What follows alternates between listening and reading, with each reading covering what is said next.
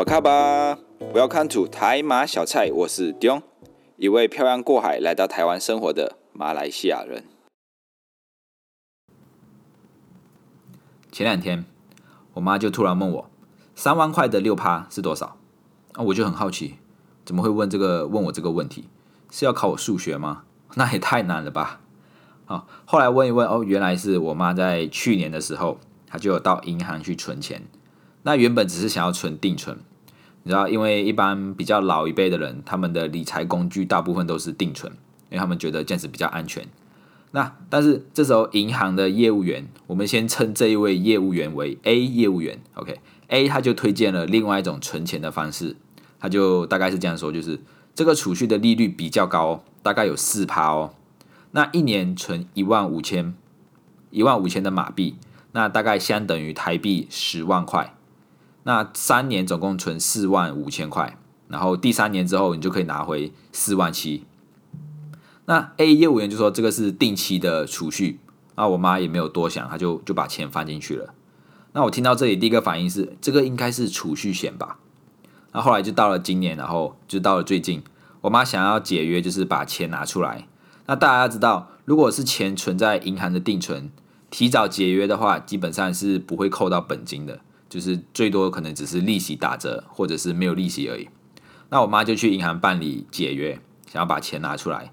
结果这时候原本的 A 业务员他就没有做了，结果换了另外一位新的业务员。那我们称这位新的业务业务员为 B 业务员。那 B 他就看了看一看，就跟我妈说：“哎，你这个不是储蓄哦，你这个是投资基金的。”哎，那最近因为疫情的影响啊，现在投资绩效可能没有那么好。如果你现在要解约拿出来，可能会亏钱哦。当初 A 业务员就是跟我妈说，你三年后一定可以拿回四万七千，那也没有说这个是投资，他就是只说了这个是定期的储蓄。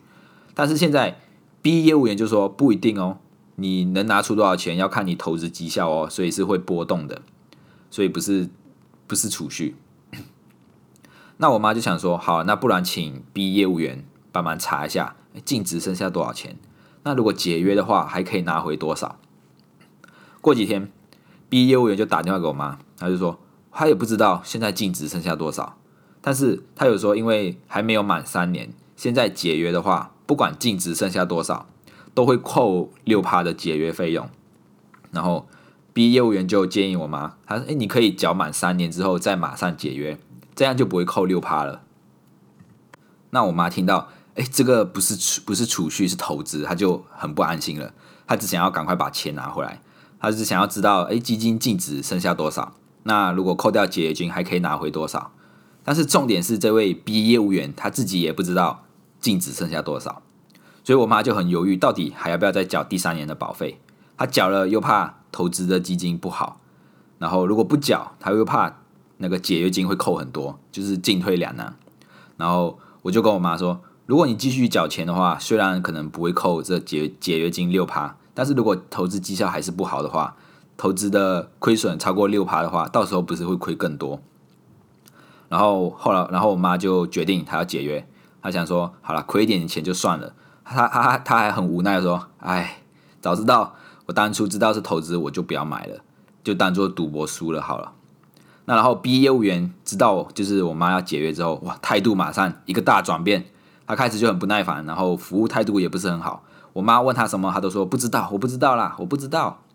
然后我妈当然就是很生气啦，就跟我抱怨说：“哇哟嗨，你这做银行的，顾客问你东西，你都不知道，不知道，这样子可以的没？”然后我就总结这一件事情，就是 A 业务员跟 B 业务业务员说的说法不一样。那很明显，A 业务员就是用了一些话术，那把这个像。呃，投资型的保单包装成储蓄险或者是定存的概念，然后就是对一般没有接触过投资的民众，他们当然就不知道，诶，这个到底是投资还是储蓄，因为他也没有讲清楚。然后 B 业务员呢，他也不知道这个净值到底要怎么查，他也不知道解约之后可以拿回多少钱，那就这是不是表示可能是这个银行的内部训练有问题，就是他们的教育训练有问题？为什么基金净值没有办法查到？为什么解约可以拿回多少钱没有办法查到？那回到消费者这一端，一个巴掌拍不响嘛。啊，我妈在签保单的时候，她也没有看清楚到底是储蓄还是投资，所以她就说就是亏钱她也认了，就当做赌博输了。但是我觉得业务员没有完整的说明，而且又很不专业，我觉得这样就很不应该了。因为业务员在行销商品的时候，本来就有必要就是跟客户完整的说明，那再看客户有没有这个需求。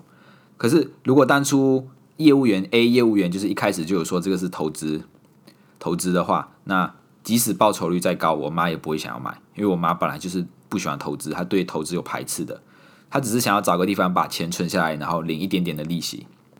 经过这件事情之后，我妈就更排斥投资了，她就觉得投资是很可怕的事情。那也就是对那一个那一家银行留下不好的印象，还有那个业务员。我相信很多听众或者是身边的朋友都有这些经历，就是被话术了，然后买了某个商品，结果发现跟预期中的不一样，然后觉得就是被骗了，然后就开始对这个产品、对这个商品，然后对这个业务员有不好的印象。那以后看到业务员就觉得哦，都是骗人的，就好像。呃，有直销的朋友找你一样，就是你第一第一印象就觉得哦，他们是老鼠会，是骗局，是要拉人头的。所以不管他们家的产品多厉害，想买的意愿度就会降低很多。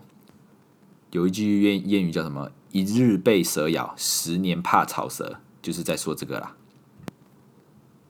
所以，就是业务员一直都是争议最多的一个职业。他们可能只是被高佣金的制度吸引，然后就投入这个产业。那赚到钱之后就转换工作，所以其实有有些业务员他们根本就不会在乎他们卖的是什么，他们觉得只要可以赚到钱就好。那也是因为这一小小部分无良的业务员，那让更多的人对业务员产生不好的印象。他们只要觉得哦你是业务员就是会骗人的，就是会用话术包装产品的。那我自己嘞也是有这种被推销过的经验。但是不是业务员的关系，而是我因为 而是因为我不好意思拒绝别人。那我高中毕业之后，我就到新加坡去工作嘛。那时候我在新加坡的一家西餐厅工作，那它叫做 Jerry's Barbecue。那它在新加坡有两间分店，一家在 Jalan Kayu，一家在 China Town 的 Club Street。那新加坡的朋友可以去吃吃看，我觉得蛮不错的。那当时候就是老板发薪水的时候是写支票给我们。然后我们再拿着支票去银行，就是汇入我们的账户，银行账户里面。那有一次，我就汇完钱之后，我就走出银行，那就有一位漂亮的小姐姐叫住我，她说：“你是马来西亚来的吗？”那因为我手里拿着马来西亚的护照，所以她知道我是马来西亚人。那我当下的心情就是：“哇塞，我走运了吗？我被搭上了诶，殊不知就这样掉进这个坑。那这位漂亮的姐姐，她就先跟我简单的聊一下天，她就问我。呃，你来银行干嘛？啊，你在哪里工作啊？收入多少之类的？那要知道，当时候我才十八十九岁，那刚出社会，历练不多。别人问我什么，我都是一五一十的回答。然后她就慢慢引导我跟我说：“嗯，你要弟弟，你要存钱哦。就是我跟你说，你现在每个月存一百块新币，那一百块新币大约是相等于台币两千三左右。那就说，哎，你每个月存一百块，那你几年之后就有一笔钱可以用喽。”那他还画了时间轴给我看，说：“你看，你每个月存一百，那你几年之后就一笔钱了。”然后还用了一个很诚恳的微笑看着我。啊，因为当时候我也不知道太多的理财工具，而且我心想，就是当时候我每个月的收入大概是两千多新币，那一个月存一百块好像还可以耶，就是没有什么压力啊。加上我不好意思拒拒绝别人，然后他就跟我说：“哎，那弟弟你在这里签名哦，我就这样子签了。就这样，我就买了人生中的第一张储蓄险。那因为当时候我以为我会一直在新加坡工作，而且因为每个月两千的两千块的收入，就是对一位高中毕业生来说是很高的。两千新币换算台币大约是四万五千块，对一位高中生来说应该很多了吧？那我当时候就觉得嗯很满足，就是每个月有两千新币这样子。那我就这样子工作存钱，工作存钱，我就可以慢慢走向人生的巅峰了。有梦最美啊！然后一直到我的店长，那我店长是一位菲律宾的店呃菲律宾人，然后他想要离职，他想要退休的时候，我老板就说 no，因为我老板很需要他，很需要这位菲律宾的店长帮他打理其中一间店，所以他就不让他离职。那大家要知道，就是在呃外国人在新加坡工作，他们也是一样要申请工作准证，就像就像我来到台湾工作一样，要申请工作准证。那这通常都是外国人想要成为呃新加坡公民的第一步，就是先申请工作准证。那当你的薪水跟你的年资达到某个水准的时候，你就可以申请成为新加坡的永久居民。那永久居民再上一步，你就可以成为新加坡的公民。那为什么就是呃要大家都很想要成为，就是可能申请成申请新加坡的永久居民，或者是成为新加坡公民？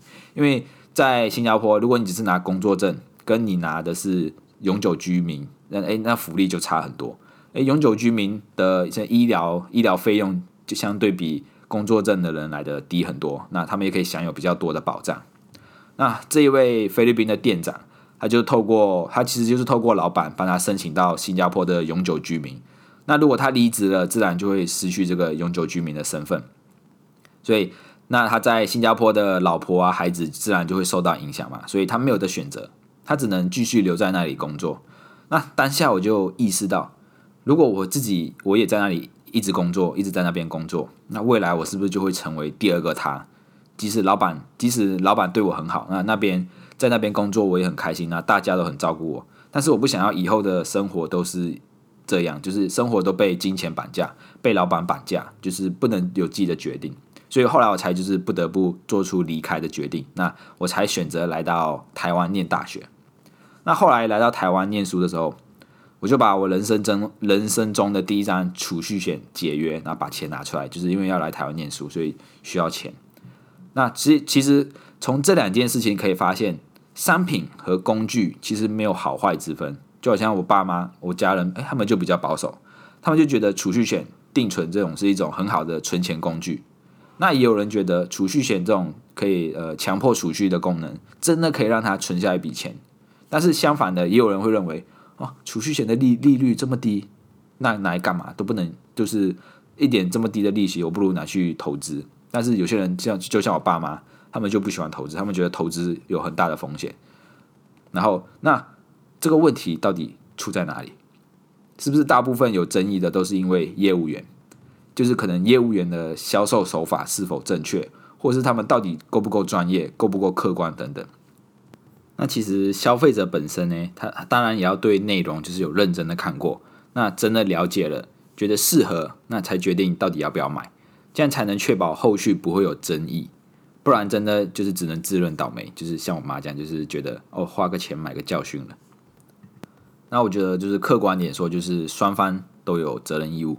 像消费者，就是当然相对产品的资讯就是比较弱势。如果他们真的对商品很了解，那干嘛还需要业务员？那相对业务员来说呢，他们领了拿了佣金拿了钱，那当然就要负就是负责任，就是把产品的内容就完整的对消费者传达。而不是就是透过一些话术的包装，然后让消费者误解这个产品，然后最后导致一些纠纷。那这件事之后，我就开玩笑的跟我妈说，就是米娅，你这么多钱，拿给我帮你投资就好啦。哦，我妈就说，因为我妈本来就是很排斥投资这种这一种东西，她觉得投资很危险，就是很有风险。那，可能是因为他们经历过呃，可能之前的金融风暴啊，然后那时候马来西亚经济很差，甚至很多人就是因为。玩股票就是亏了很多钱，然后跳楼自杀的，所以他们就认为，哎，投资这种东西很危险，然后也叫我不要去碰。那风险呢，就是其实风险就是来自于你不知道自己在干嘛，所以我就是千万不要去碰自己不了解的东西。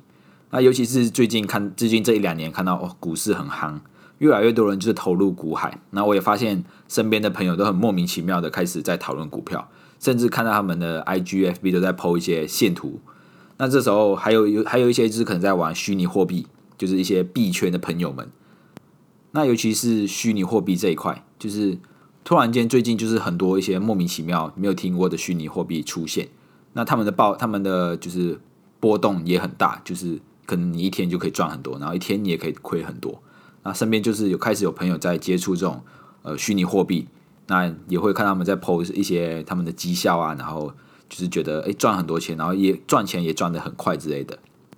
那看到这一些呢，但是我又我也不能就是告诉他们，哎，你们要小心哦，小心下单风险哦。如果到时候跌回来怎么办？因为他们这时候在赚钱，他们这些风险都不会听进去。那因为在这样的市场，就是随便买都随便赚。反而你叫他们小心，叫他们不要买，他们会觉得哦，你你干嘛要挡他们的财路之类的。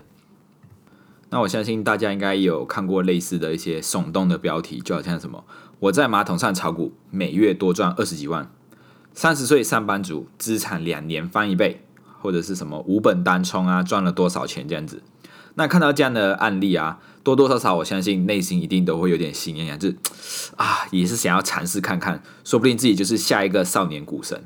那我觉得这一些都是正常的，谁谁不想要赚到钱，对不对？但是毕竟啊，这一些都是少数的案例，并不是每个人真的坐在马桶上手机划一划按一按就能每个月多赚二十几万。那人家你要想一想，人家可以一个月多赚二十几万，是因为他可能他真的知道他自己在干嘛。那有些人可能他连规则都不知道，就开始操作一些衍生性的金融商品，那不然就是借钱然后开杠杆的，到时候最后被断了，就是被断头之后，也不知道到底发生了什么事情。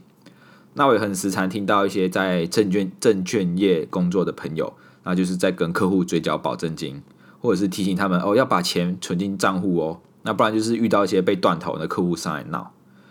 那对于那些就是刚刚进入股市或者是想要学投资的新手，定期定额就是一个很好的方式，因为我觉得定期定额就是可以分散风险。那我觉得最主要的原因是它可以让我们的心态比较就是不会那么着急，因为定期定额想想，如果今天呃一档股票就是后来上涨了，那你定期定额就觉得哦还好我有买到。那如果它今天是下跌的时候，哎你就觉得哦还好我只买一点买一点，所以就是可以至少可以让心态上面比较不会那么着急。那这个定期定额还有很多的细节，以后有机会再慢慢跟大家就是分享。那我觉得还有一点就是，至少不要去使用杠杆，因为这样子你只会，如果你没有使用杠杆，最多就是输掉手上的钱。但是如果你开了杠杆，你有可能亏损就会瞬间被放大好几倍，说不定到最后你还要借钱去去还。所以各位，东西要买适合自己的，投资要投资自己知道的，Podcast 要听台马小菜的。好啦，希望今天的内容你会喜欢。如果你也喜欢台马小菜，欢迎到各个收听平台按下订阅，并推荐给你身边的朋友。也欢迎到留言处留言，为什么会喜欢我们？我们下次见，拜。